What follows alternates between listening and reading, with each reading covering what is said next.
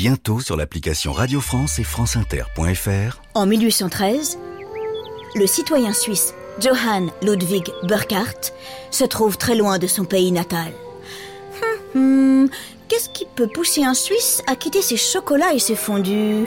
Oh mais oui, bien sûr Le bonhomme est explorateur Accompagné par Mohamed Abou Saad, son guide et ami, il se trouve au sud de l'Égypte, à environ 280 km de la ville d'Assouan.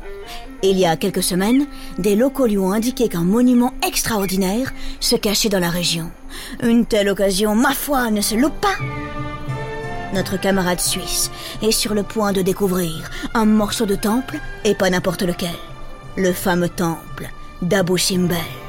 Il y a plus de 3000 ans, il a été construit dans la roche, à flanc de falaise, par un roi qui voulait devenir éternel et se hisser au rang des dieux. Génie de la stratégie, grand bâtisseur, guerrier et guide dans l'au-delà, il a signé le premier traité de paix dont nous ayons encore la trace. Il s'appelle Ramsès 5. Euh, non, euh, 4, non, 2. Ramsès 2. Les Odyssées de France Inter. Je vous raconte Ramsès II à partir du 15 février sur l'appli Radio France.